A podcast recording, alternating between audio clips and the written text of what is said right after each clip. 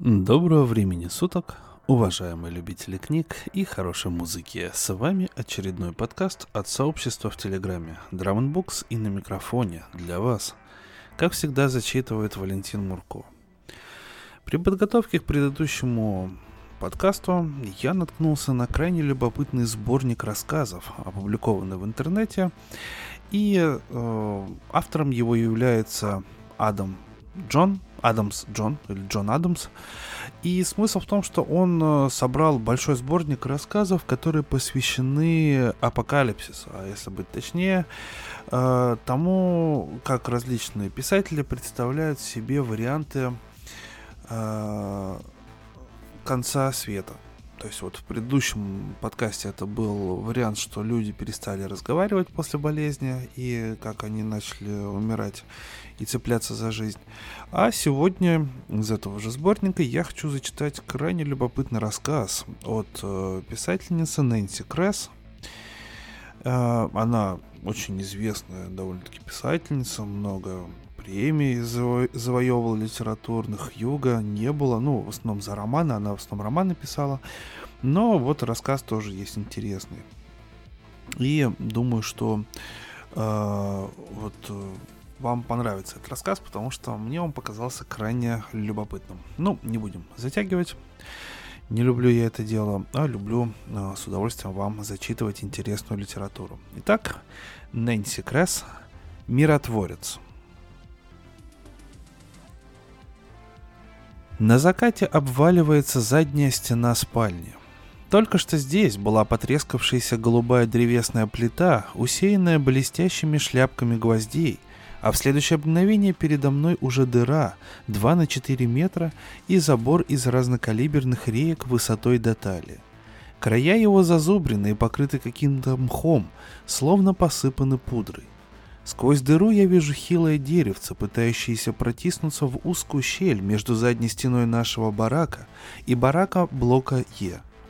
Я хочу встать, чтобы взглянуть на дерево поближе, но артрит сегодня разошелся. Именно поэтому я лежу в кровати. В комнату врывается Рэйчел. «Что случилось, бабушка? С тобой все в порядке?» Я киваю и указываю на дыру. Рэчел наклоняется к пролому, и волосы ее в лучах заходящего солнца светятся вокруг головы, словно аура. Я делю спальню с Рэчел. Ее матрас сложен под моей старомодной кроватью с пологом. «Термиты! Проклятие! Я и не знала, что они у нас завелись. С тобой точно все в порядке?» «Все нормально. Я могу передвигаться по комнате, дорогая. Я в порядке». «Ну что ж, Придется попросить маму, пусть как-нибудь уладит это. Я ничего не отвечаю. Рэчел выпрямляется, бросает на меня быстрый взгляд, отводит глаза. Я по-прежнему ничего не говорю насчет Мэйми. В свете внезапно ярко вспыхнувшей масляной лампы я смотрю прямо на Рэчел просто потому, что мне на нее приятно смотреть. Она не красавица даже по местным меркам, хотя болезнь затронула пока только левую сторону ее лица – Участок вздувшейся, липкой кожи, грубый, как старый пеньковый мешок, совершенно незаметен, если смотреть на девушку справа. Но у нее слишком большой нос, густые низкие брови и костлявый выпирающий подбородок. Точнее, прямой нос, выразительные брови, открытые серые глаза, подбородок, выступающий вперед, когда она запрокидывает голову, внимательно слушая собеседника. По моему мнению, на Рэчел приятно смотреть. Там, снаружи, они так не думают, но они ошибаются. Рэчел говорит, «Может быть, мне удастся выменить панель и гвоздь на лотерейный билет, и я приделаю ее сама». «Но термиты останутся». «Ну да, однако нужно же что-то делать». Я не противоречу ей. Ей 16 лет. Чувствуешь, как оттуда дует? Сейчас холодно, ночью ты замерзнешь. Это ужасно подействует на твой артрит. А сейчас пойдем на кухню, бабушка. Я развела огонь. Она помогает мне дойти до кухни. От раскаленной до красна металлической печи, в которой пылают дрова, исходит приятное тепло, согревающее мои суставы. Печь была пожертвована колонии год назад каким-то благотворительным обществом или группой по интересам. И я думаю, они получили налоговую льготу – предусмотренную при подобных сделках. Если, конечно, налоговые льготы еще существуют. Рэйчел говорила мне, что к нам еще приходит газета, и пару раз мне приходилось заворачивать овощи с нашего огородика в довольно новые с виду выпуски. Она утверждает даже, что молодой Стивенсон с помощью подаренного колонии компьютера организовал в общем зале блока Джей новостную сеть. Но я больше не ориентируюсь в налогообложении, действующем снаружи. Я также не спрашиваю Мэйми, почему именно она получила дровяную печь, хотя в тот месяц мы не участвовали в лотерее.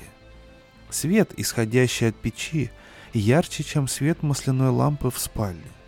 Я замечаю, что, несмотря на озабоченность гибелью нашей спальни, Рэчел раскраснелась от возбуждения. Не юная кожа пылает от интеллигентного подбородка до границы пораженного участка, который, разумеется, не меняет цвета. Я улыбаюсь ей. В 16 лет все вызывает волнение. Новая лента для волос из хранилища пожертвований, взгляд какого-нибудь юноши, секрет, поведанный кузиной Дженни. «Бабушка», — произносит девушка, опускаясь на колени около моего кресла. Пальцы ее бегают по потертой деревянной ручке. «Бабушка, у нас посетитель. Он приехал снаружи. Дженни видела его». И я продолжаю улыбаться. Рэйчел, да и Дженни тоже, не помнят тех времен, когда в колонию приезжало множество посетителей. Сначала громоздкие фигуры в защитной одежде, затем, несколько лет спустя, более изящные в санитарных костюмах, занявших место тяжелых скафандров. Снаружи сюда поступали люди, и многие годы на контрольно-пропускном пункте движение происходило в обе стороны. Но, разумеется, Рэйчел не может этого помнить. Тогда она еще не родилась. Мэйми было всего 12 лет, когда нас поместили сюда. Для Рэйчел посетитель должно быть великое событие. Я протягиваю руку и глажу ее по волосам.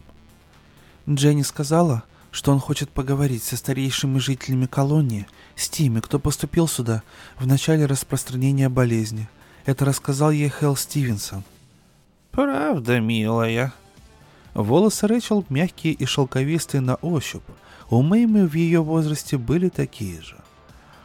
«Он, возможно, захочет поговорить с тобой». «Ну что ж, я к его услугам». «Но разве это не удивительно? Как ты думаешь, что ему нужно?» Я избавлена от необходимости отвечать ей. В этот момент входит Мэйми. За ней следует ее бойфренд Питер Мелани с сеткой, набитой продуктами из хранилища. Услышав звук поворачивающейся дверной ручки, Рэчел встает, отходит от моего кресла и начинает ворошить угли в печке. С лица ее исчезает всякое выражение, но я знаю, что это притворство. Мэйми восклицает. «Мама, дорогая, как ты себя чувствуешь?» И Рэчел, ты не поверишь, у Пита оказался лишний талон на питание, и он раздобыл нам цыпленка, и я сделаю тушеную курицу. Задняя стена спальни обвалилась. Без выражения произносит Рэчел. Она не смотрит на Питера с цыпленком в сетке, а я смотрю. Он ухмыляется своей терпеливой, волчьей усмешкой. Думаю, талон на питание он выиграл в покер. У него под ногтями грязь.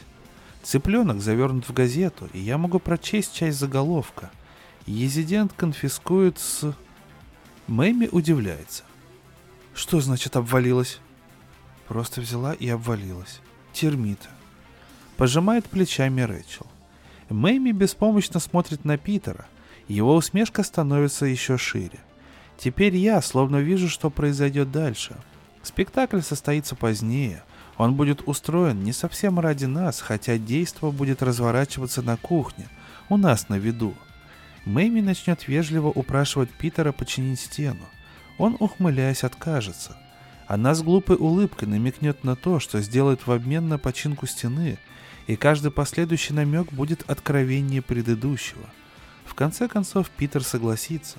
Поскольку другого теплого помещения, помимо кухни, у нас нет, нам с Рэйчел придется смотреть в огонь, на пол или на свои туфли, ожидая, пока Мэйми и Питер демонстративно удалятся в свою комнату. Нас смущает именно это показное уединение.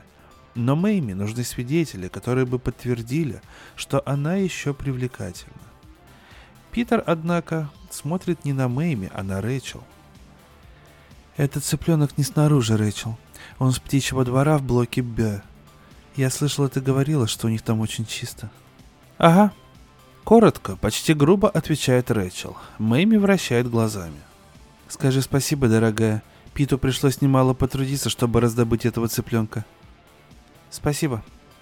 Ты можешь сказать так, чтобы это звучало искренне?» Голос Мэйми становится резким. «Спасибо», — повторяет Рэйчел. Она направляется в сторону нашей спальни с тремя стенами. Питер, все еще не сводя с нее взгляда, перекладывает сумку из одной руки в другую. Сетка сдавливает курицу, и на ее желтоватой коже появляются полосы. Рэчел Энн Уилсон. «Оставь ее в покое», — негромко произносит Питер.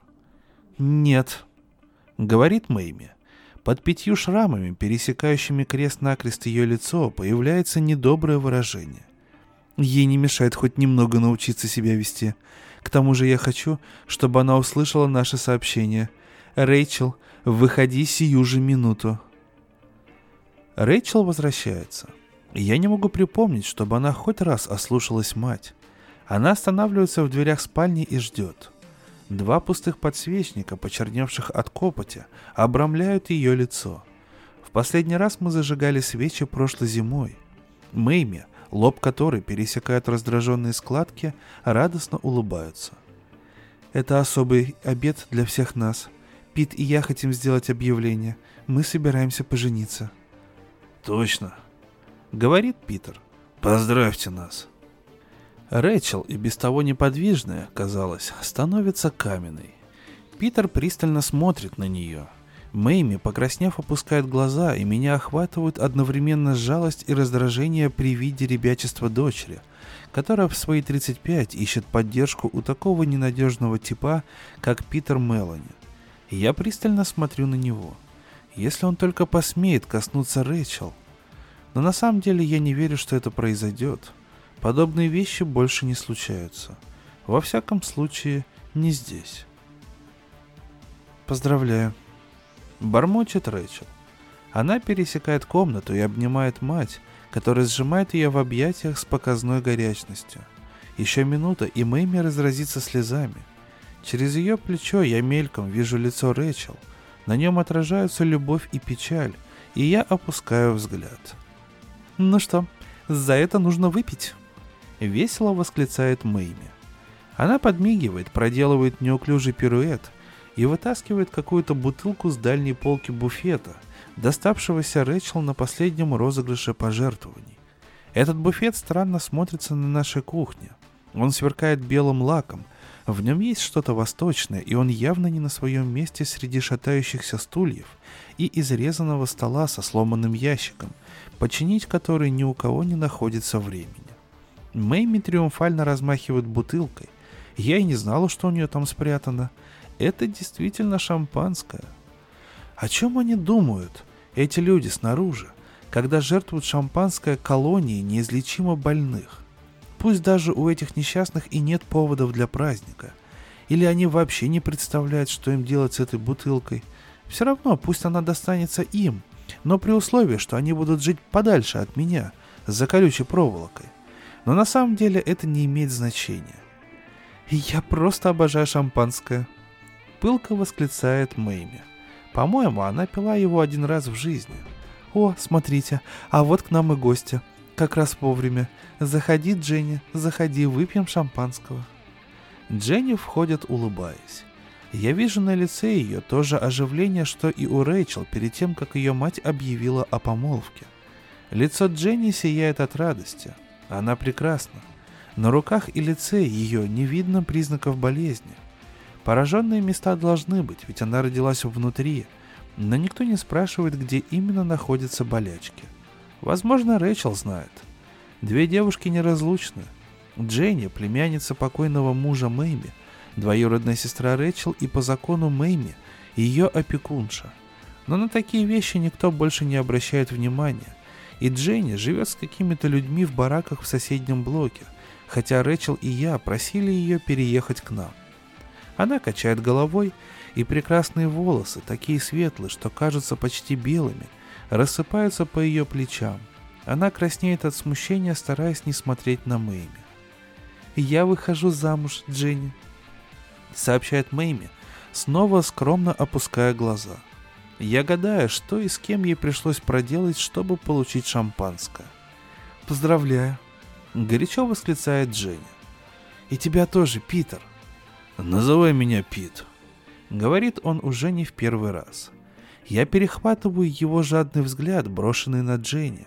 Та ничего не замечает, но какое-то шестое чувство, оно действует даже здесь, внутри, заставляет ее немного отступить. Я знаю, что она будет продолжать называть его Питер.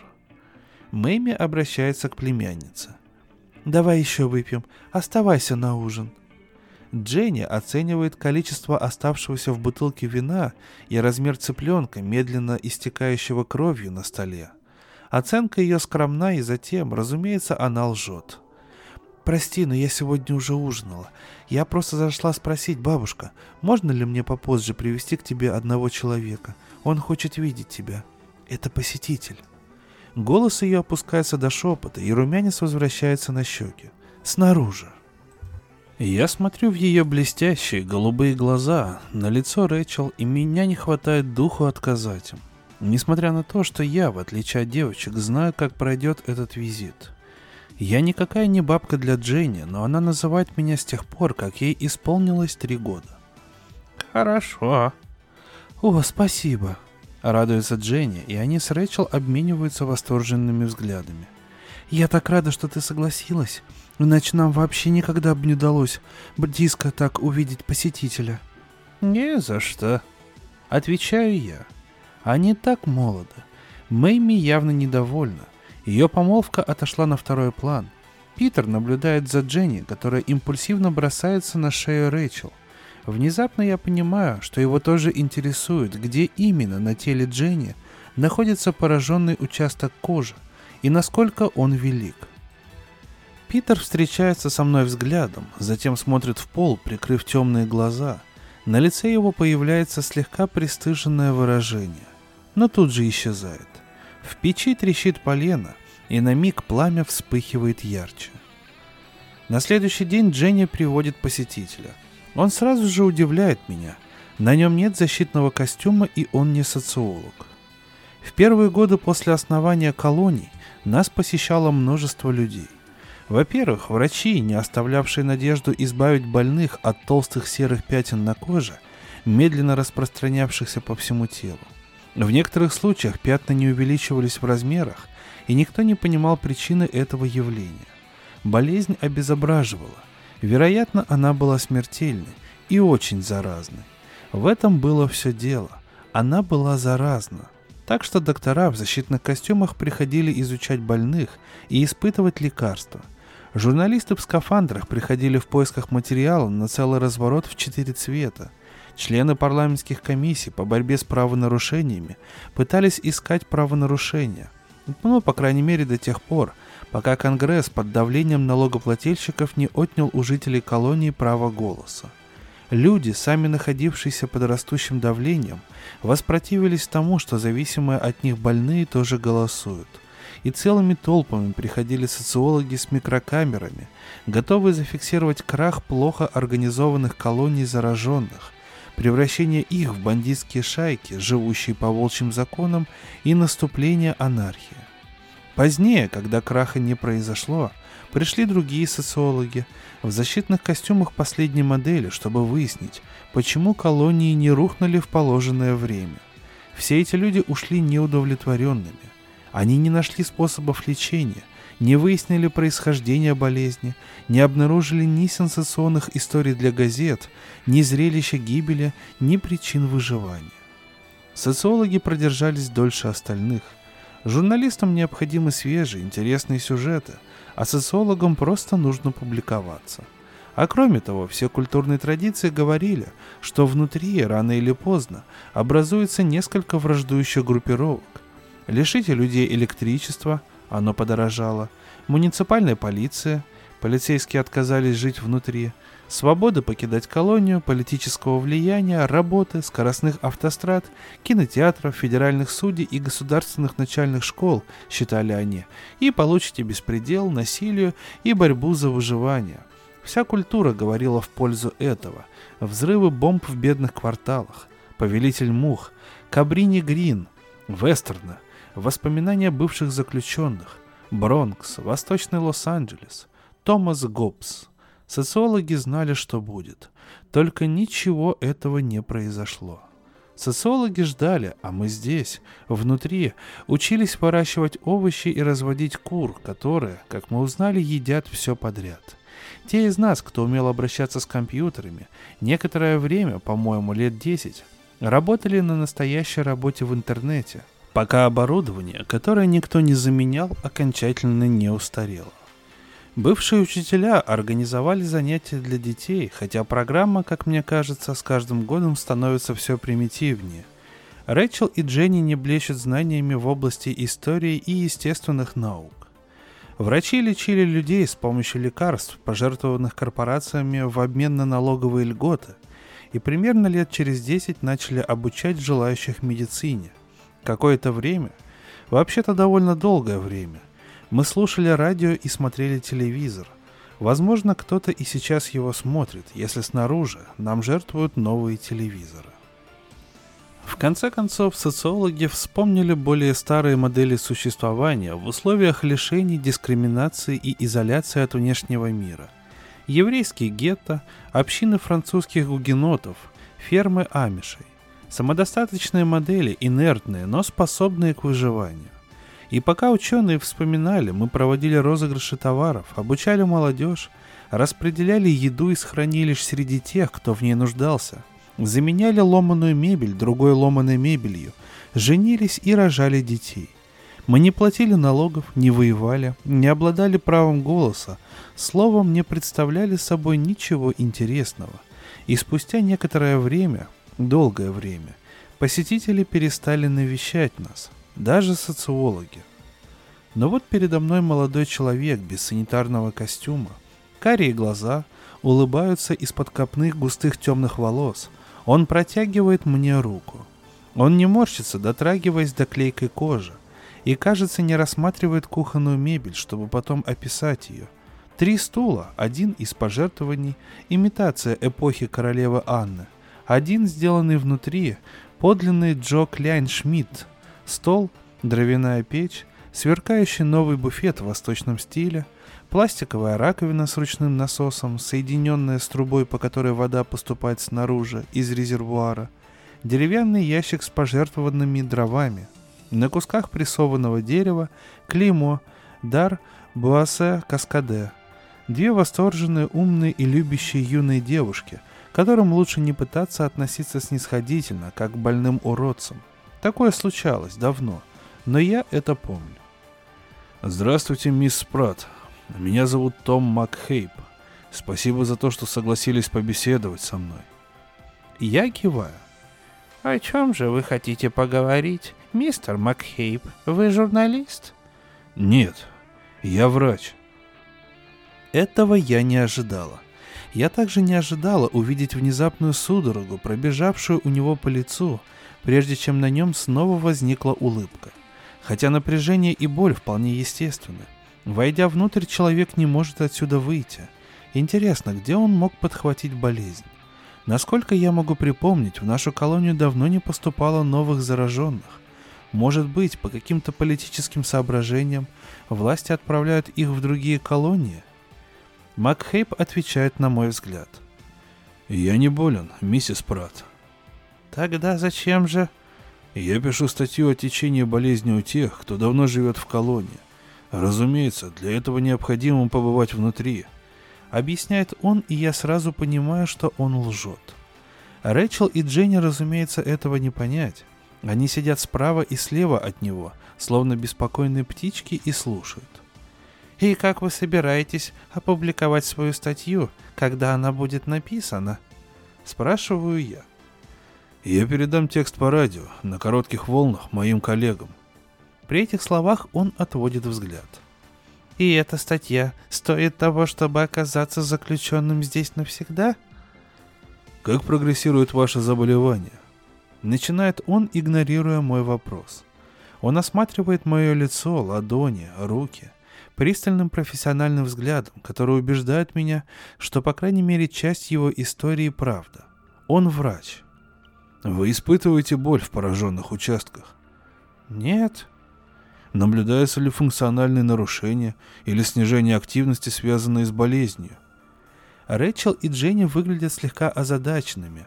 Он проверяет меня, хочет узнать, понимаю ли я терминологию. Нет. Не произошло ли за несколько последних лет каких-либо внешних изменений на старых пораженных участках кожи?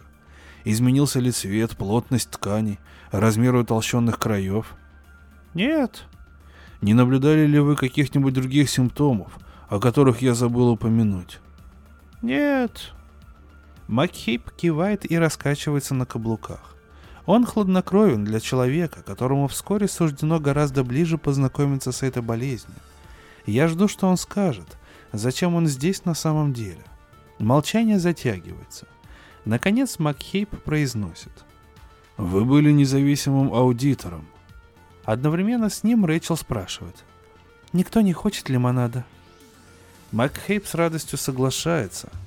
Девушки с облегчением поднявшись, наливают из-под крана холодную воду – открывают банку консервированных персиков и смешивают лимонад в коричневом пластиковом кувшине с глубокой вмятиной с одной стороны, там, где кувшин когда-то коснулся раскаленной печи.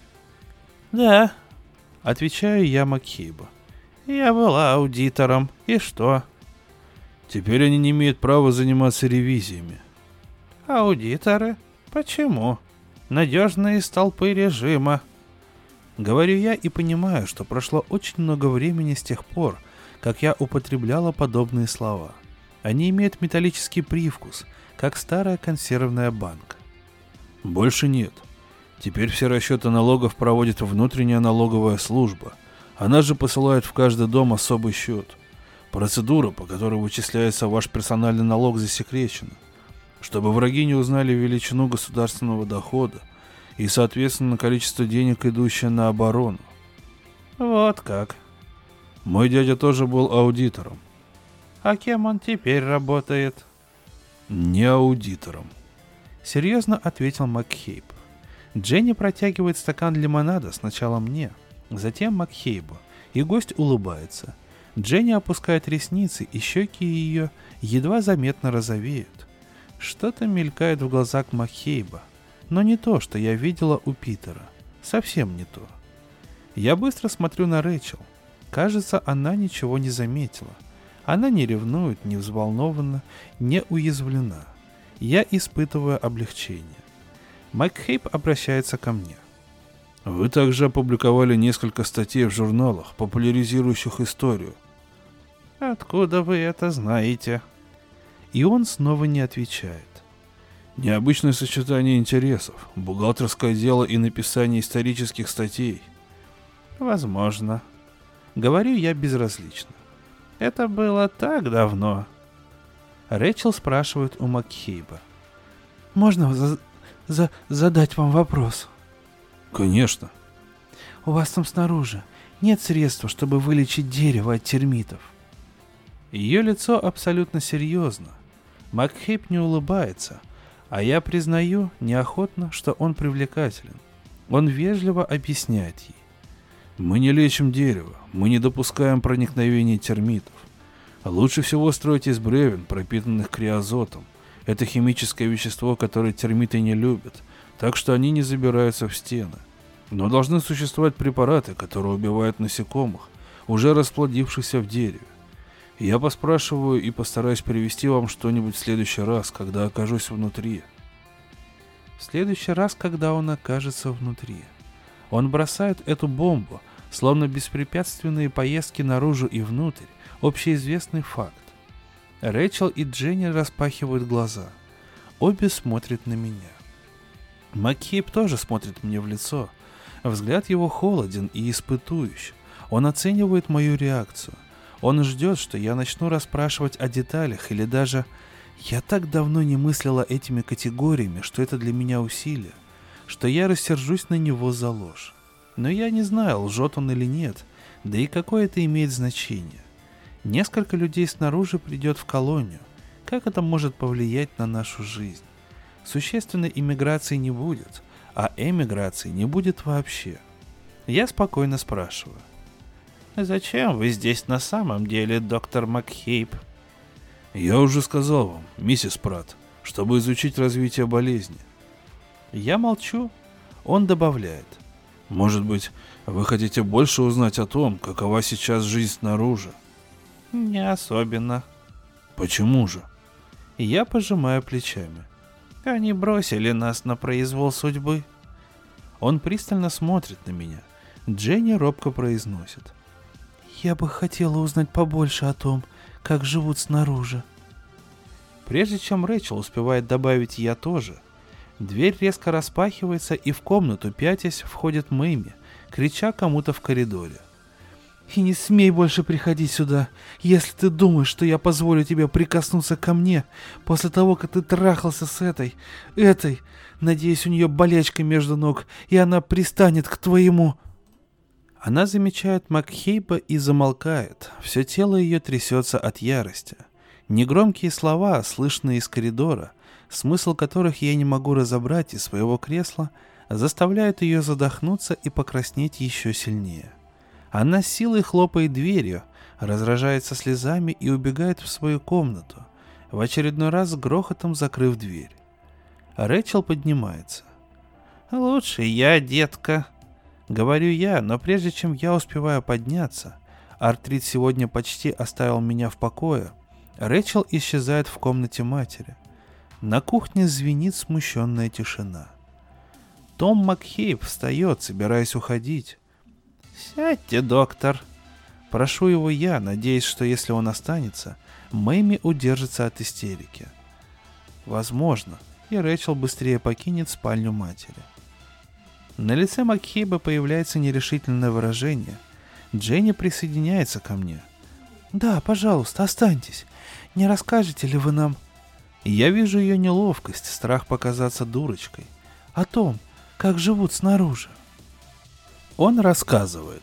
Глядя на Дженни, но обращаясь ко мне, он говорит о недавно введенном военном положении, о том, что Национальной гвардии не удалось сдержать участников акции протеста против войны в Южной Америке, и те добрались до забора из колючей проволоки, окружающего Белый дом.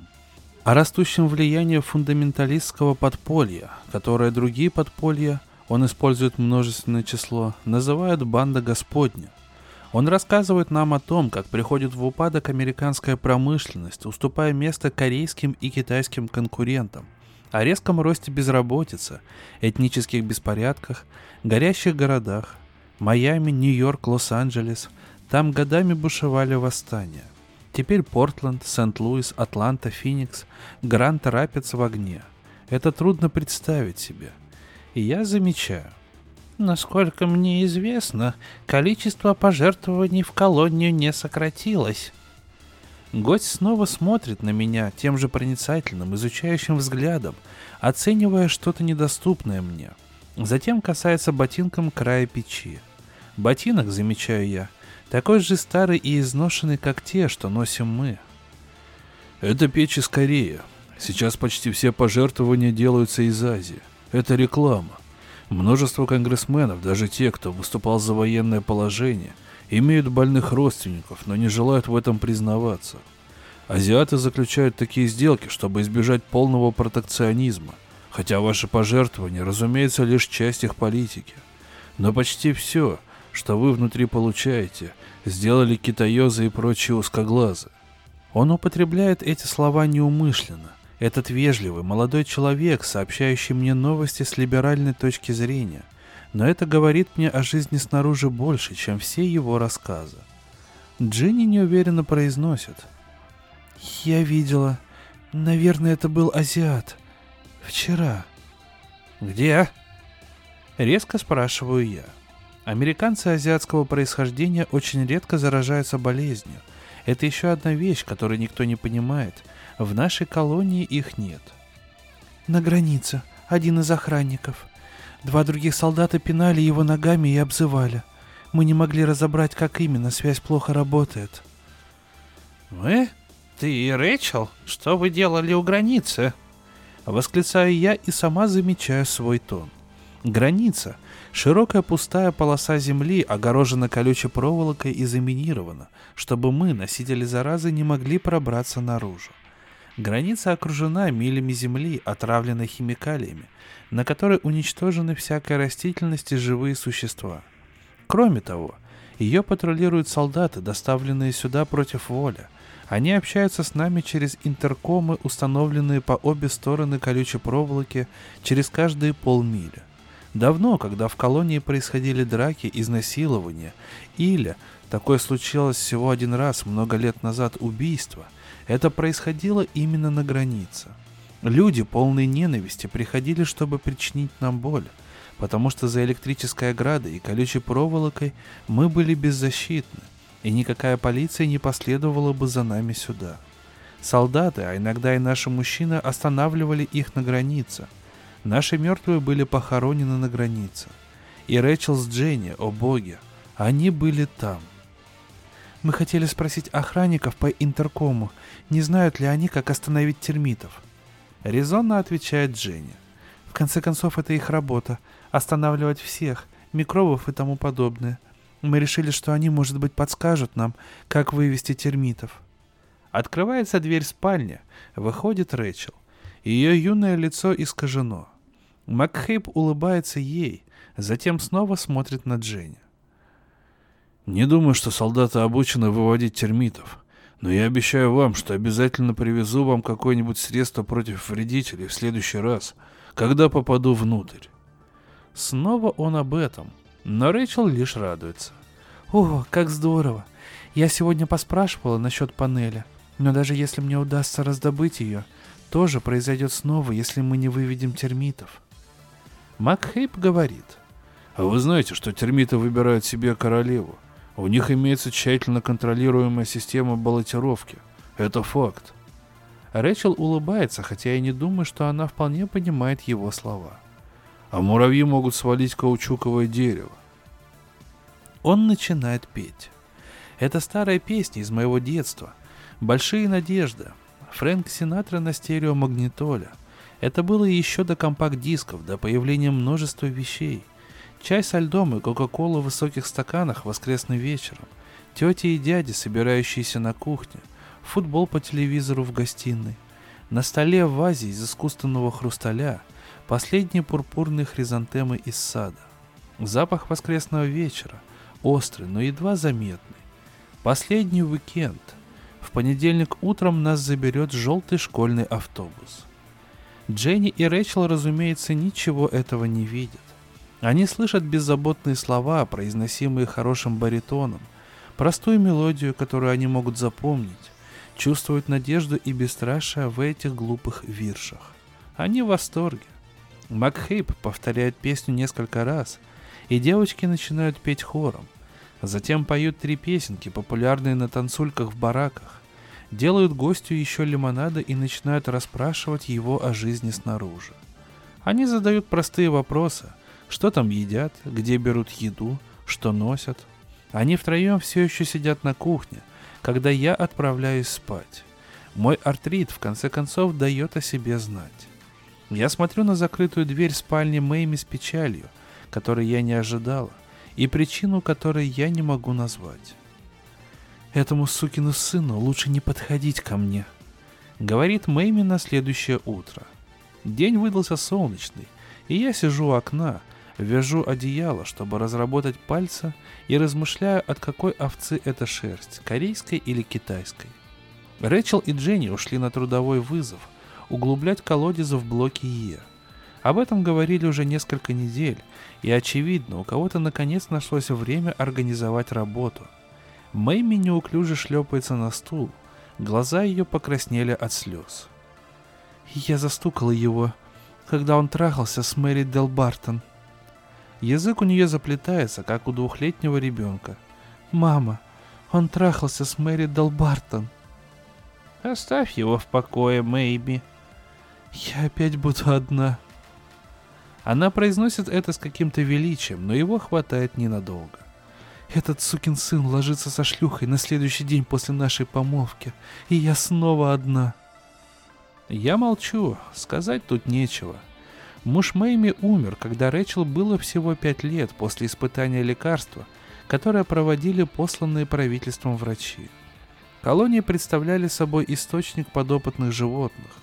17 человек из четырех колоний погибли, прежде чем правительство прекратило финансировать подобные законопроекты и эксперименты и законодательно запретило посещать колонии. Слишком велик риск заражения, говорили они, ради защиты здоровых граждан страны. «Я не позволю ему прикоснуться ко мне!» Всхлипывает Мэйми, на ресницах ее дрожат слезы.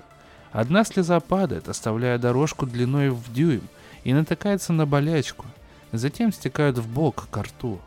Я протягиваю руку и смахиваю слезу. Черт побери, проклятый сукин сын. Вечером они с Питером держатся за руки. Они сидят рядом, и он шарит у нее под юбкой, думая, что из-за стола ничего не видно. Мэйми засовывает руку ему в штаны.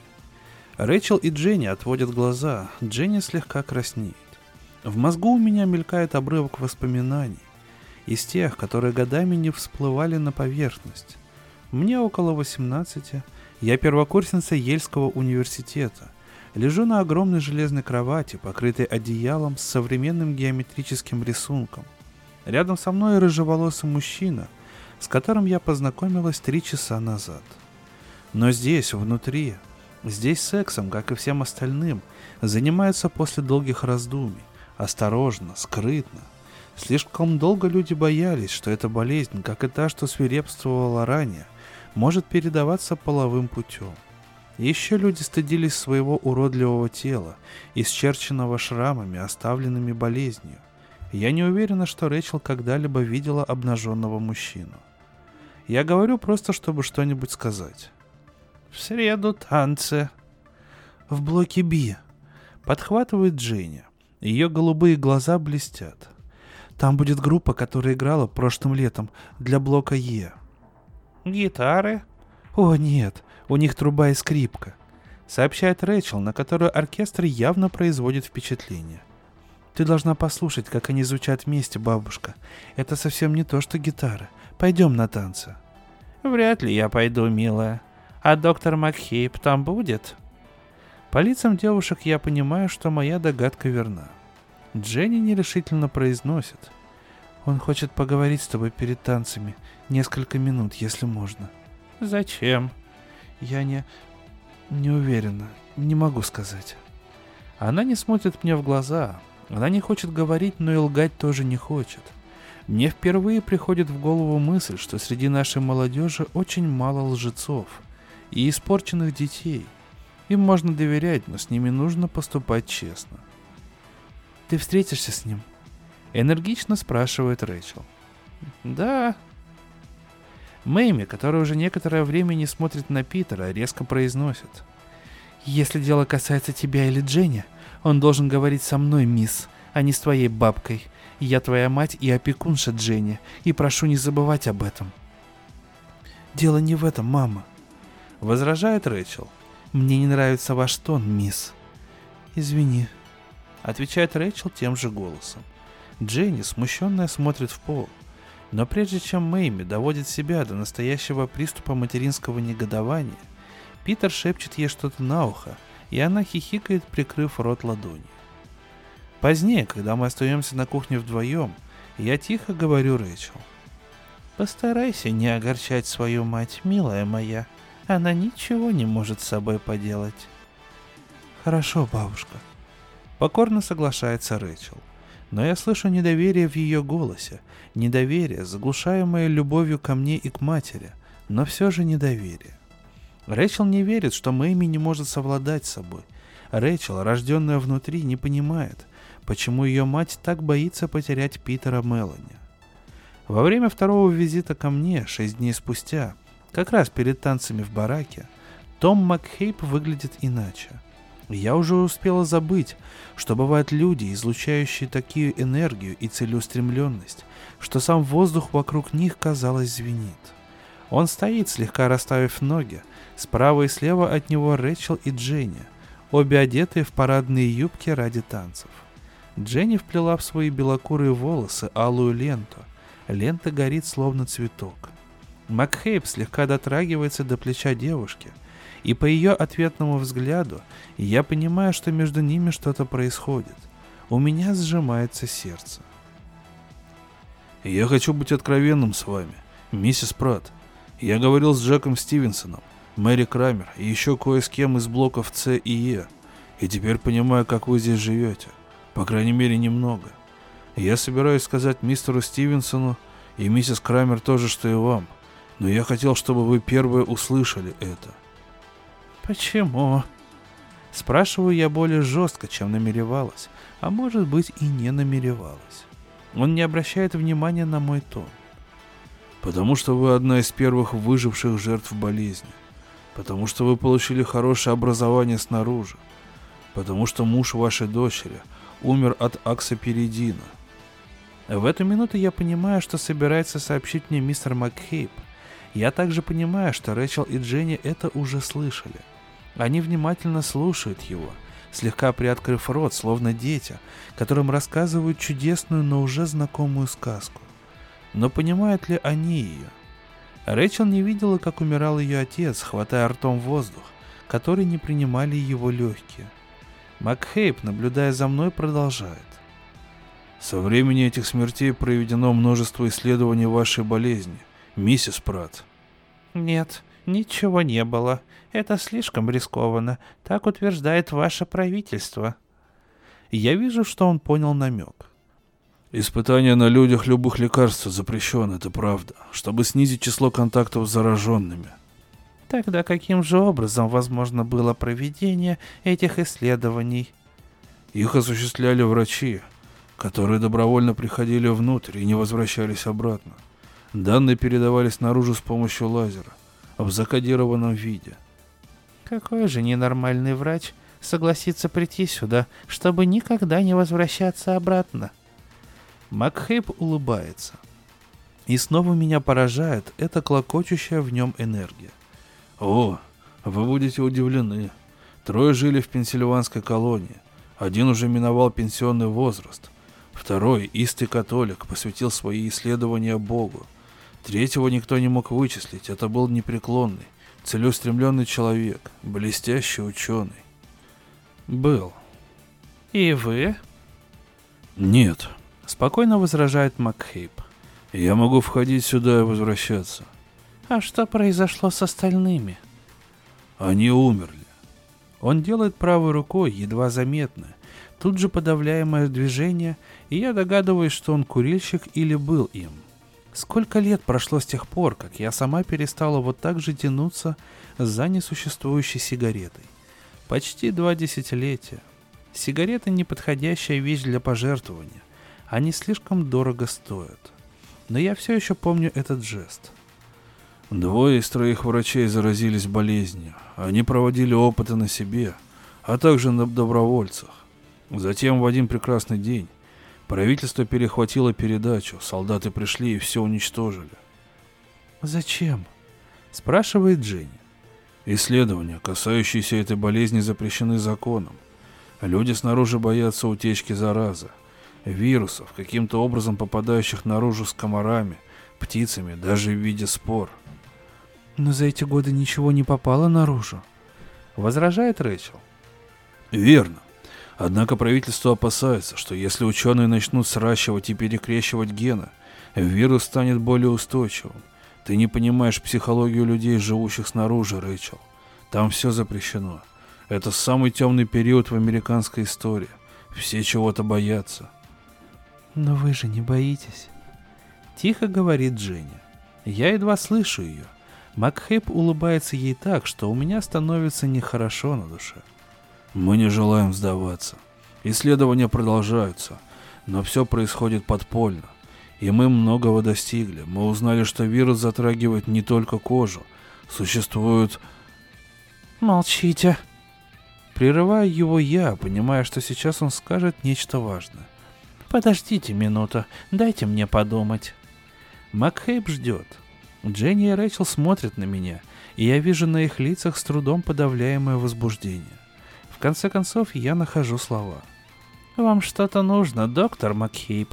Всем этим исследователям что-то от нас нужно, помимо чистой радости познания.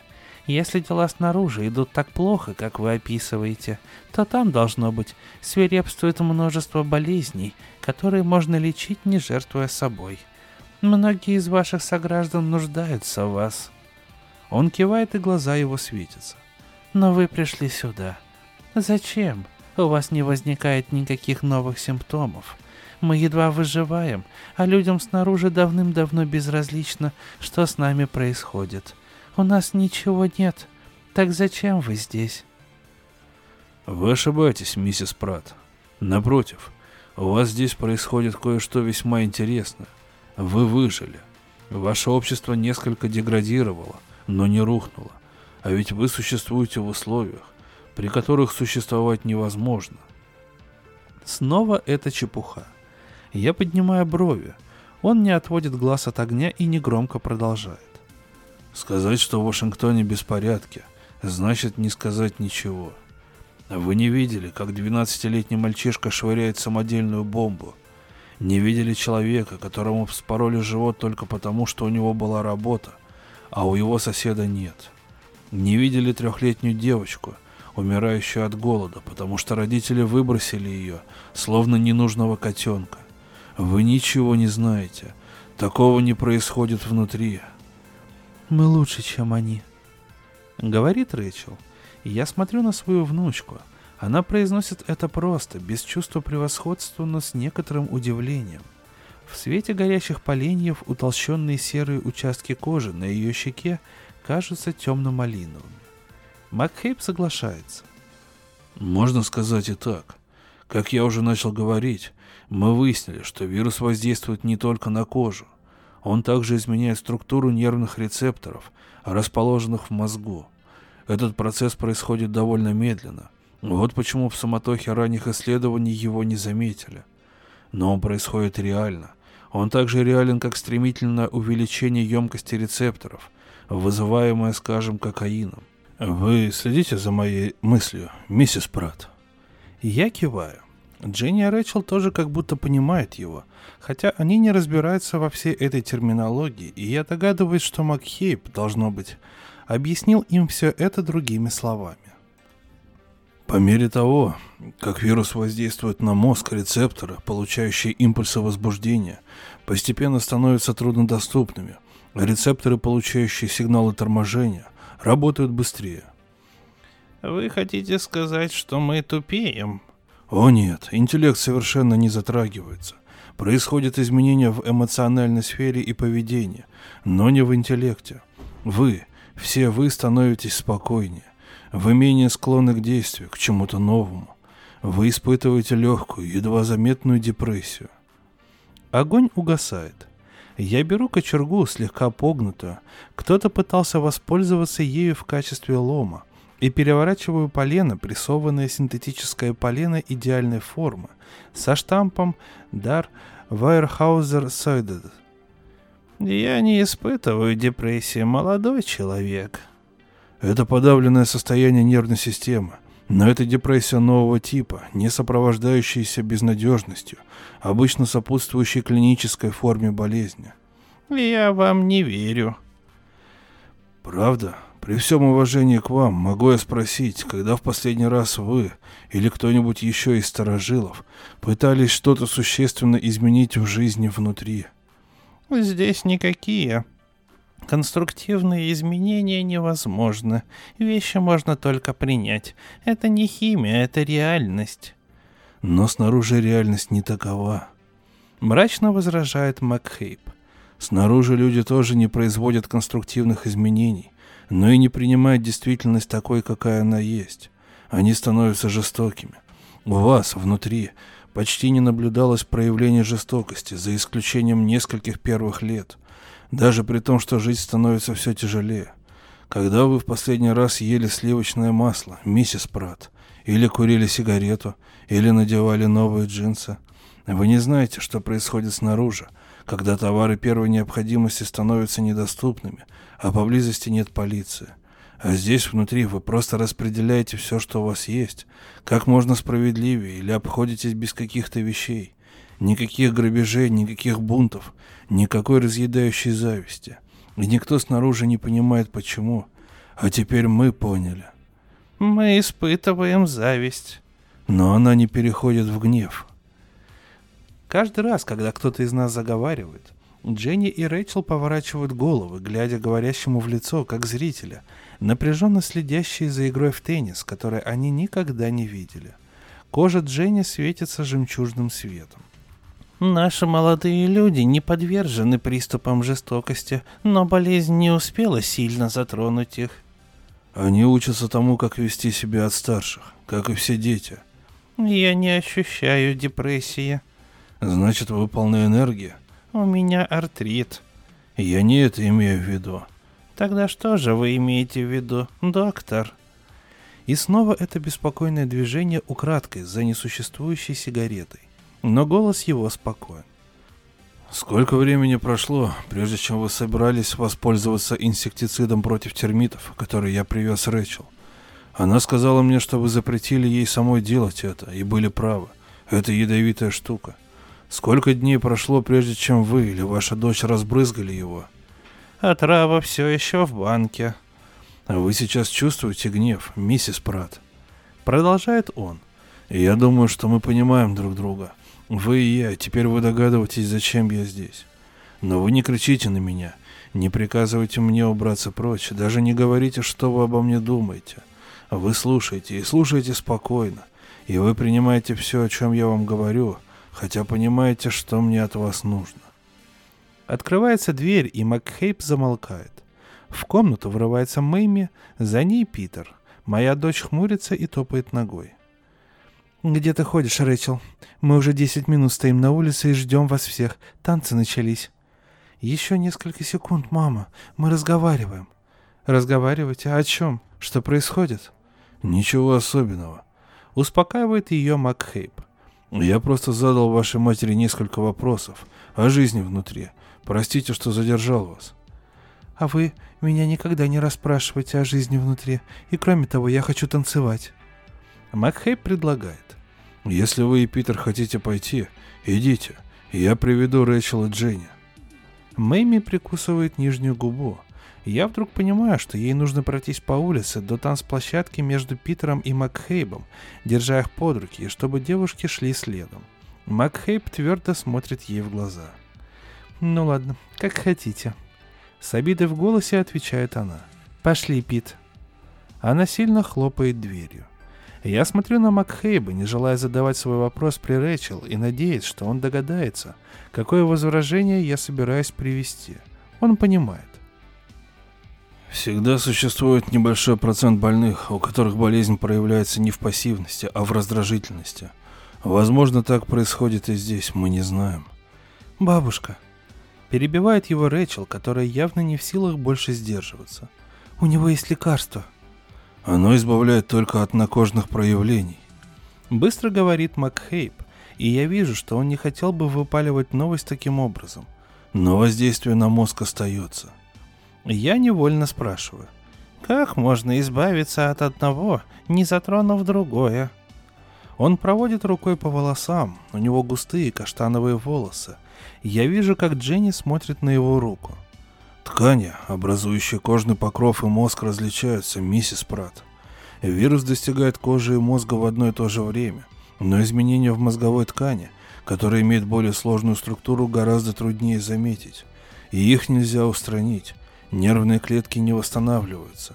Если вы порежете кончик пальца, то поврежденный кусок кожи отвалится, и на этом месте вырастут новые клетки. Черт возьми, если вы достаточно молоды, у вас вырастет новый кончик пальца. Мы считаем, что наш препарат стимулирует клетки кожи, и с пораженными участками произойдет то же самое. Но если вы повредите кору головного мозга, то новых клеток на этом месте не вырастет – и если другой участок коры не компенсирует работу погибшего, поведение, за которое отвечали умершие клетки, исчезнет навсегда. Исчезнет и сменится депрессивным, вы хотите сказать? Спокойным. Человек будет воздерживаться от активных действий. Страна нуждается в спокойствии, миссис Пратт. И поэтому вы хотите забрать кого-то из нас наружу, вылечить на кожные болячки и позволить распространиться депрессии, воздержанию, нежеланию действовать. У нас там слишком много действия, и никто не в состоянии его контролировать. Это действие, приносящее вред. Мы хотим немного замедлить все происходящее, пока еще есть что замедлять. Вы собираетесь заразить все население Земли? Постепенно, осторожно, для их же блага. Разве вы имеете право решать, что является благом? Если вспомнить альтернативу, да, потому что это работает. Колонии существуют несмотря на все лишения, и они существуют благодаря болезни. Каждый заразившийся будет страдать от кожных проявлений, которые мы вылечим. Ваше лекарство подействует. Отец Рэчел умер от подобного препарата. Вы не правы.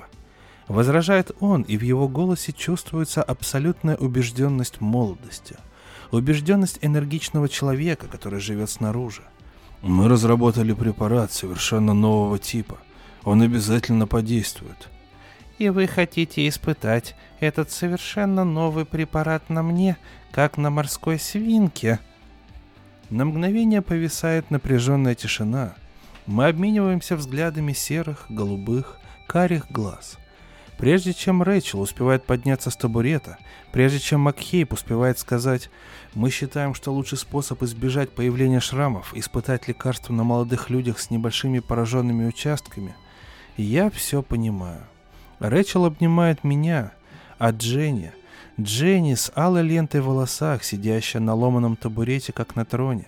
Дженни, никогда не слышавшая о нейромедиаторах, медленных вирусах или рисках, просто говорит «это буду я» и смотрит на Макхейба глазами, в которых сияет любовь. Я говорю «нет». Я отсылаю Макхейба прочь и говорю ему «нет». Я спорю с девушками и говорю «нет». Они с несчастным видом смотрят друг на друга, и я размышляю, сколько времени пройдет, прежде чем они поймут, что могут действовать самостоятельно, не спрашивая ни у кого разрешения. Но вряд ли такое время когда-нибудь наступит. Мы спорим почти час, а затем я настаиваю, чтобы они шли танцевать и иду с ними. Ночь холодна. Дженни натягивает свитер, тяжелое бесформенное одеяние домашней вязки – закрывающие ее от шеи до коленей. Рэчел надевает черное синтетическое пальто, полученное в качестве пожертвования, вытертое на запястьях и подоле. Когда мы выходим из дома, Рэчел останавливает меня, положив руку мне на локоть. «Бабушка, почему ты запретила нам?» «Почему?» «Дорогая, я целый час говорила тебе почему. Риск, опасность. Только поэтому. Или...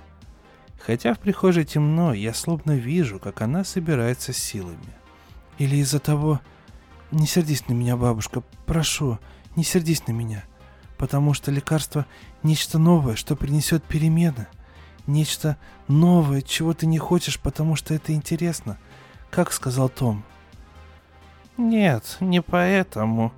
Отвечаю я и чувствую, что она напряжена, и в первый раз за всю ее жизнь я не могу понять причину этого напряжения. Мы идем по улице, направляясь к блоку «Б». На небе сияют луна и звезды, крошечные, бесконечно далекие булавочные головки, излучающие холодный свет. Блок «Б» празднично освещен керосиновыми лампами и факелами, воткнутыми в землю перед обшарпанными бараками, которые образуют унылую четырехугольную площадь. Или она просто кажется мне унылой из-за того, что сказал Макхейп? Может быть, мы могли бы жить лучше, чем живем сейчас, в этом бесцветном утилитаризме, среди этих приглушенных тусклых красок, среди этого серого мира. До сегодняшнего вечера мне не приходили в голову подобные мысли. Я стою в темноте в начале улицы, как раз рядом с площадью, с Рэйчел и Дженни. Напротив меня играет оркестр, скрипка, гитара и труба, у которой западает один клапан. Люди, одетые в лучшие наряды, наполняют площадь, собираются в группы вокруг факелов, говорят приглушенными голосами. Шесть или семь пар медленно танцуют посредине, на клочке голой земли, едва держась друг за друга и двигаясь под заунывное исполнение песни «Звездолеты и роза». Эта песня была хитом в тот год, когда я заразилась, а еще через 10 лет ее снова вспомнили. В тот год, когда впервые отправились на Марс. Предполагалось, что астронавты учредят там колонию. Интересно, они еще там? Мы не пишем новых песен. Питер и Мэйми кружатся среди других пар. Звездолеты и розы заканчиваются, музыканты начинают играть «Вчера». На мгновение в ярком свете факелов передо мной мелькает лицо Мэйми. Оно напряжено, челюсти стиснуты, на щеках следы слез. «Тебе лучше сесть, бабушка», — говорит Рэчел. Она заговаривает со мной в первый раз с той минуты, как мы покинули свой барак. Голос ее звучит глухо, но не сердито, и я вижу, что Дженни тоже не сердится, когда она раскладывает трехногий табурет, принесенный для меня — они никогда не сердятся по-настоящему. Табурет проседает под моим весом, ножки его неровно уходят в землю. Мальчишка 12-13 лет подходит к Дженни и молча протягивает ей руку. Они присоединяются к танцующим. Джек Стивенсон, страдающий от артрита гораздо сильнее, чем я, ковыляет ко мне со своим внуком Хелом. «Привет, Сара. Давно не виделись». «Привет, Джек», Толстые полосы обезображенной кожи пересекают его щеки, уродуют нос. Когда-то, много лет назад, в Еле мы были любовниками. «Эл, иди потанцуй с Рэйчел», — говорит Джек. «Но сначала дай мне табурет». Хелл послушно обменивает табурет на Рэйчел, и Джек опускается рядом со мной. «Большие дела творятся, Сара». «Я слышала», Макхейп рассказывал тебе. Все? Он говорил, что перед тем, как зайти ко мне, побывал у тебя. Рассказывал. И что ты об этом думаешь? Не знаю. Он хочет испытать лекарство на Хеле. Хел, я не подумала об этом. Лицо мальчика чистое и гладкое, единственный видимый признак болезни на правой ладони. Я отвечаю. Он предлагал это и Дженни. Джек кивает, он не удивлен. Хел отказался. Вот как? Ты хочешь сказать, что Дженни согласилась? Он изумленно смотрит на меня. Она согласилась на такое опасное дело, как испытание нового лекарства? Я уж не говорю о предполагаемом бегстве наружу. Я не отвечаю. Питер и Мэйми появляются из-за спин танцующих, снова исчезают. Песня, под которую они танцуют, медленная, печальная и очень старая. «Джек, а можем ли мы жить лучше? Здесь, в колонии?» Джек наблюдает за танцующими. Наконец он произносит. «Мы не убиваем друг друга, мы не сжигаем дома, мы не воруем, или, по крайней мере, воруем мало. Мы не утаиваем продукты. Мне кажется, мы живем лучше, чем кто-нибудь когда-нибудь надеялся жить, включая нас самих». Он шарит глазами среди танцующих, ища Хэлла. Он самое лучшее, что есть в моей жизни. Этот мальчик. Еще одно мимолетное воспоминание. Джек выступает в Еле на диспуте по какой-то давным-давно забытой политологической дисциплине. Он молод, полон энергии. Он стоит, слегка раскачиваясь на каблуках, наклонившись вперед, словно фехтовальщик или танцор.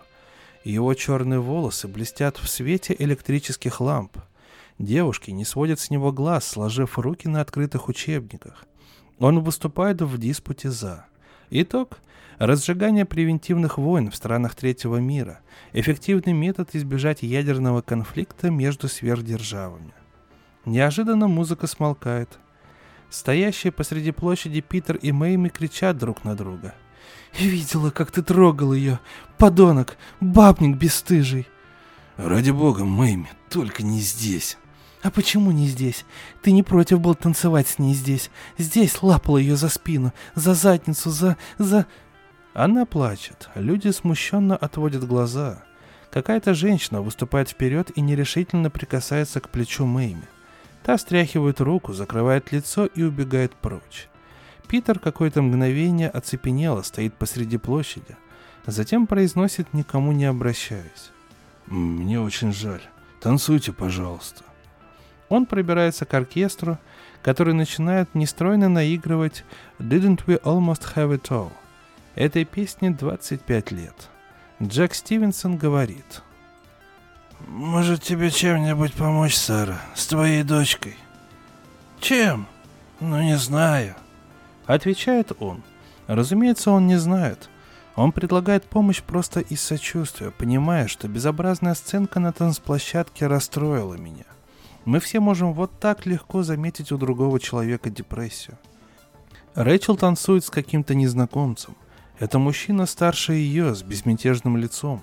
Она бросает озабоченный взгляд через плечо. Дженни теперь танцует с Питером. Я не вижу его лица, но вижу лицо Дженни. Она ни на кого конкретно не смотрит, но это и не нужно. Я ясно понимаю, что она хочет сказать своим поступком. я запретила ей приходить на танцы с Макхейбом, но не запрещала танцевать с Питером, и вот она танцует, хотя ей этого совершенно не хочется. И по лицу ее видно, что она сама испугалась своего неповиновения. Питер прижимает ее к себе, она с вымученной улыбкой отстраняется. Ко мне подходят Кара Десмонд и Роб Котрелл, закрывая меня от танцующих. Они живут здесь столько же, сколько и я. У Кары есть новорожденный правнук, один из редких детей, рожденных со следами болезни на теле. Платье Кары, надетое для тепла, поверх джинсов, порвано на подоле. Голос ее звучит тихо. «Сара, как я рада видеть тебя!» Роб ничего не говорит. За те несколько лет, что я его не видела, он располнел. В мигающем свете факелов его лицо, украшенное двойным подбородком, излучает безмятежность. Он похож на больного Будду. Только через два танца я замечаю, что Дженни исчезла. Я оглядываюсь вокруг в поисках Рэчел. Она наливает музыкантам травяного чая. Питер танцует с какой-то женщиной, у которой под платьем нет брюк – она дрожит и улыбается. Значит, Дженни ушла не с Питером. «Роб, ты не проводишь меня до дома. Вдруг я споткнусь?» Холод пробирает меня до костей. Роб без удивления кивает. Кара говорит, я тоже пойду, и мы оставляем Джека Стивенсона на его табурете ждать, когда ему принесут горячего чая. Мы идем по улице так быстро, как только я могу, хотя мне хотелось бы идти быстрее и Кара беззаботно болтает по дороге. Луна зашла. Земля неровная, на улице темно. Видны лишь звезды и редкие огни в бараках. Это свечи и масляные лампы. Один раз я замечаю мощный свет, исходящий, очевидно, от фонаря на солнечных батареях. Я давно таких не видела. Корейский, как сказал Том. «Ты дрожишь», — замечает Кара. «Вот, возьми мое пальто». Я качаю головой. Я уговариваю их не провожать меня в дом, и они уходят, не задавая вопросов. Я бесшумно открываю дверь в темную кухню. Печь погасла. Дверь в спальню полуоткрыта, из темноты доносятся голоса. Я снова содрогаюсь, но пальто Кары сейчас не смогло бы мне помочь. К счастью, я ошибаюсь. Голоса не принадлежат Дженни и Питеру. Не хочу об этом сейчас говорить произносит Мэйми. А я хочу поговорить именно об этом. Правда? Да. Я стою, прислушиваясь к голосам, которые звучат то громче, то тише, прислушиваясь к раздраженному топу Мэйми и решительному голосу Макхейба. «Дженни ваша подопечная, так?» «Ах, Дженни, да, еще год». «Тогда она подчинится вам, даже если ваша мать. Решать вам и ей». Думаю, да. Но мне нужно подумать об этом. Мне нужна информация. Я отвечу на все ваши вопросы. Значит, ответите? Вы женаты, доктор Томас Макхейп? Тишина. Затем его голос. Он уже звучит по-другому. Не надо.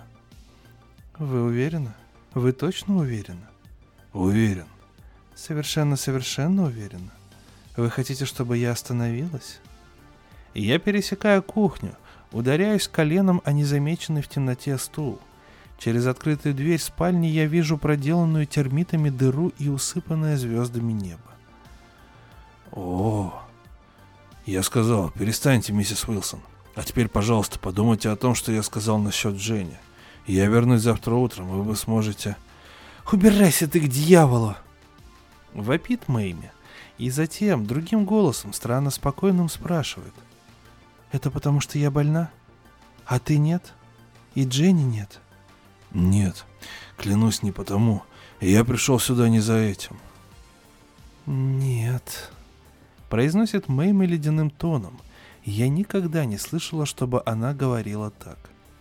«Вы пришли помочь нам, принести нам исцеление, дать нам возможность выйти отсюда. Но не всем а только тем немногим, у кого болезнь еще не зашла далеко, кто еще не слишком изуродован, тем, кого вы можете использовать. Все не так. Немногим. Кого вы можете спасти и оставить всех прочих гнить здесь, как мы гнили все эти годы. Со временем исследования... Время. А что для нас здесь внутри значит время? Здесь время это дерьмо. Время имеет значение только когда снаружи приходит кто-нибудь вроде вас, выставляя на показ здоровую кожу, и нам становится еще хуже, когда мы глядим на вашу новую одежду, на ваши новые часы, на ваши блестящие волосы, ваши, ваши... Она разражается рыданиями. Я вхожу в комнату. «Успокойся, Мэйми, успокойся». Никто из них не показывает, что замечает меня. Макхейп стоит на месте — Наконец я машу рукой в сторону двери, и он уходит, не сказав ни слова. Я обнимаю Мэйми, она прижимается ко мне и рыдает. Моя дочь. Даже сквозь пальто я чувствую толстые пласты обезображенной кожи на ее щеке, которая прижимается ко мне, и в голове у меня кружится единственная мысль, а я и не заметила, что у Макхейба есть часы. Позднее ночью, после того, как Мэйми, отупев от слез, впала в забытье, а я несколько часов провалялась на кровати без сна. В нашу комнату прокралась Рэйчел и сообщила мне, что Дженни и Хелл Стивенсон получили инъекции экспериментального препарата Тома Макхейба. Она дрожит от холода, но держится дерзко, хотя сама пугается своей дерзости. Я держу ее в объятиях, пока она, в свою очередь, не засыпает. И я вспоминаю Джека Стивенсона в молодости – вспоминая, как блестели его волосы в свете ламп, когда он воодушевленно доказывал необходимость пожертвовать одной цивилизацией ради другой. На следующее утро Мэйми уходит из барака рано. Веки ее припухли и покраснели. Я думаю, что она уходит искать Питера, и ничего не говорю. Мы сидим за столом, Рэчел и я, едим свою овсянку и не смотрим друг другу в глаза. Поднять ложку к рту стоит неимоверных усилий. Мэйми все нет и нет. Позднее я представила себе, как это было. Сейчас, после того, как Дженни, Хелл и Макхейб пришли и ушли, я не могу избавиться от этой картины. Мэйми идет с распухшими глазами по грязным улицам, мимо бараков, по немощенным площадям, в уголках которых разбиты крошечные огородики с шаткими подпорками для бобов и желто-зеленой морковной ботвой мимо хранилищ с китайской, корейской, японской шерстью, дровяными печами, никем не охраняемыми товарами и медикаментами, мимо птичников и загонов для коз, мимо центральной администрации пыльного здания из шлакоблоков, где уже лет 10 назад перестали вести записи актов гражданского состояния. Кому вам доказывать, что вы родились или переехали в другой барак? Мимо последнего общественного колодца, соединенного с общим водным горизонтом. Мэйми идет, пока не достигает границы. Ее останавливают, и она рассказывает то, что хотела рассказать. Они приходят несколько часов спустя, в полных защитных костюмах, вооруженные автоматическим оружием, на вид иностранного производства. Я вижу их лица сквозь противоударные пластиковые шлемы. Трое солдат открыто смотрят мне в лицо, на Рэйчел, на руки Хэлла Стивенсона, Двое отводят глаза, стараясь не смотреть на нас, словно вирус может передаваться через взгляд. Они хватают Тома Макхейба, сидящего за столом на кухне, тащат его с такой силой, что он спотыкается и швыряют к стене. С Рэчел и Хеллом они обращаются мягче. Один из них с любопытством разглядывает Дженни, которая замерла у противоположного края стола. Они не дают Макхейбу начать одно из страстных оправданий, с помощью которых он пытался убедить меня. Когда он пытается что-то сказать, главный ударяет его по лицу. Рэйчел. Рэйчел бросается на этого человека. Она хватает его сзади своими молодыми, сильными руками и ногами и кричит. «Прекратите! Прекратите!» Солдат стряхивает ее движением плеч, словно муху. Другой солдат силой усаживает ее на стул. Когда взгляд его падает на ее лицо, он содрогается всем телом. Рэйчел продолжает кричать. Она просто кричит, не произнося никаких слов. Дженни не кричит. Она ныряет под стол и прижимается к плечу Макхейба, и лицо ее скрыто волнами золотистых волос. «Вас, проклятых докторов, надо запереть здесь раз и навсегда!» Рычит главный охранник, перекрывая вопли Рэйчел. Слова доносятся сквозь шлем так четко, словно на солдате ничего не надето. Думаешь, тебе позволено шастать туда-сюда, заражать нас всех? Я... Начинает Макхейп. Пошел ты! Говорит охранник и стреляет в него. Макхейп сползает по стене. Дженни подхватывает его, отчаянно пытаясь поднять обмякшее тело. Солдат стреляет снова. Пуля задевает запястье Дженни, дробит кость. Третий выстрел, и Макхейп падает на пол. Солдаты уходят. Крови совсем мало, только две небольшие дырочки в тех местах, где пули вошли в тело. Мы здесь, внутри, не знали, что теперь у них такое оружие. Мы не знали, что пули могут так убивать. Мы ничего не знали. «Ты это сделала», — говорит Рэйчел. «Я сделала это ради вас», — отвечает Мэйми. «Ради вас». Они стоят в противоположных концах кухни. Мэйми прижимается спиной к двери, которую она только что закрыла за собой, вернувшись наконец домой. Рэчел стоит у той стены, у которой умер Том. Дженни, напичканная снотворным, лежит в спальне. Хелл, юное лицо которого искажено яростью от того, что он не смог противостоять пятерым вооруженным охранникам, сбегал за врачом, живущим в блоке Джей, и застал его перевязывающим ногу козе. «Ты это сделала! Ты!» Она говорит с трудом, глухим голосом. «Кричи!» — хочется мне сказать. «Рэчел, кричи!» «Я сделала это, чтобы спасти вас!» «Ты сделала это, чтобы я навсегда осталась в этой тюрьме, как ты!» «Ты никогда не считала это место тюрьмой!» Кричит Мэйми. «Ты же была счастлива здесь!» «А ты никогда не будешь счастлива! Никогда! Ни здесь, ни где-либо еще!» Я закрываю глаза, чтобы не видеть этого ужасного, взрослого выражения на лице моей Рэчел. Но в следующее мгновение она снова становится ребенком, бежит мимо меня в спальню, содрогаясь от рыданий и хлопает дверью. И я смотрю Мэйми в лицо. «Зачем?» Но она не отвечает, и я понимаю, что это не имеет значения. Я не поверила бы ей, чтобы она не сказала. Она не отвечает за свои действия. Она больна, она в депрессии. Теперь мне приходится поверить в это. Она моя дочь, ее мозг пострадал так же, как и ее кожа, изуродованная страшными болячками. Она жертва болезни, и никакие ее слова не смогут ничего изменить. Скоро утро. Рэчел стоит в узком проходе между кроватью и стеной, складывая свою одежду. На покрывале сохранился отпечаток тела Дженни, которая здесь спала – Саму Дженни Хелл Стивенсон отвел в ее барак, где ей, проснувшись, не придется видеть Мэйми. На грубо сколоченной полке рядом с Рэчел горит масляная лампа, отбрасывая тени на новую стену, от которой исходит запах средства против термитов. Одежды у Рэчел немного.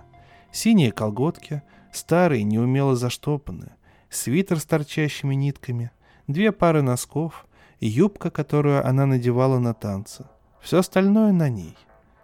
«Рэйчел», — говорю я. Она не отвечает, но я понимаю, чего ей стоит это молчание. Даже такое небольшое неповиновение, даже сейчас.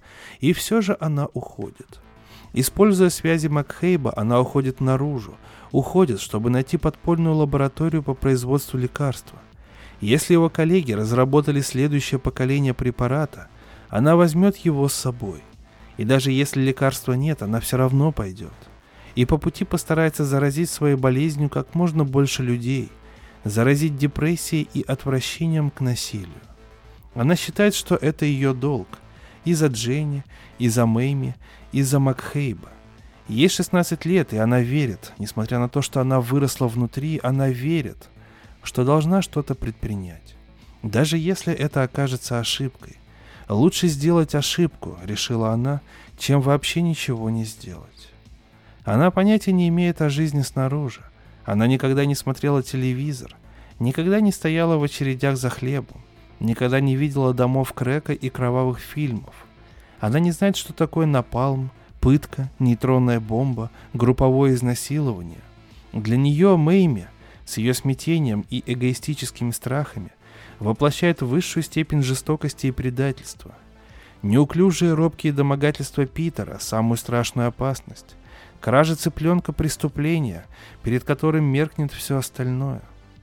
Она никогда не слышала об Освенциме, Канпуре, Инквизиции, боях гладиаторов, Нате Тернере, Пол Поте, Сталинграде, Тедди Банде, Хиросиме, Милае, Ручье Вундетни, Бабьем Яре, Кровавом Воскресенье, Дрездене и Дахау. Выросшая в атмосфере вялости и инертности, она ничего не знает о ярости, вызываемой депрессией, об эпидемии разрушения, развязанной нашей цивилизацией, которую так же сложно остановить, как заразную болезнь. Я не думаю, что она сумеет найти подпольных ученых, что бы там ни рассказывал ей Макхейп. Не думаю, что, выйдя наружу, она сможет заразить сколько-нибудь значительное число людей. Не думаю, что она пройдет большое расстояние, прежде чем ее схватят, вернут сюда или убьют. Она не может изменить мир. Он слишком старый, слишком устойчивый, слишком злой. У нее ничего не получится. Нет на свете силы мощнее разрушения. Я собираю вещи, чтобы идти с ней. У Тяжелый рассказ очень. Тяжелый, потому что, в принципе, вот практически за полтора часа развернулось настоящее театральное действие перед глазами, и все перемешалось. Даже, ну, столько мыслей, что даже как-то трудно какую-то мораль вообще вынести.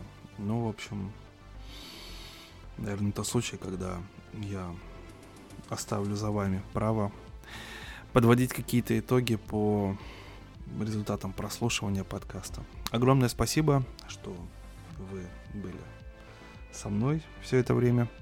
С вами был Валентин Мурко на микрофоне. Как всегда, сообщество в Телеграме Drum Box. И до новой встречи, дорогие слушатели. Если у вас есть желание поддержать проект рублем, э, в описании, как всегда, будут ссылочки на Донат Алерт и номер моей карточки. Буду вам всегда очень благодарен за поддержку, в том числе и финансовую. Огромное спасибо и до новых встреч.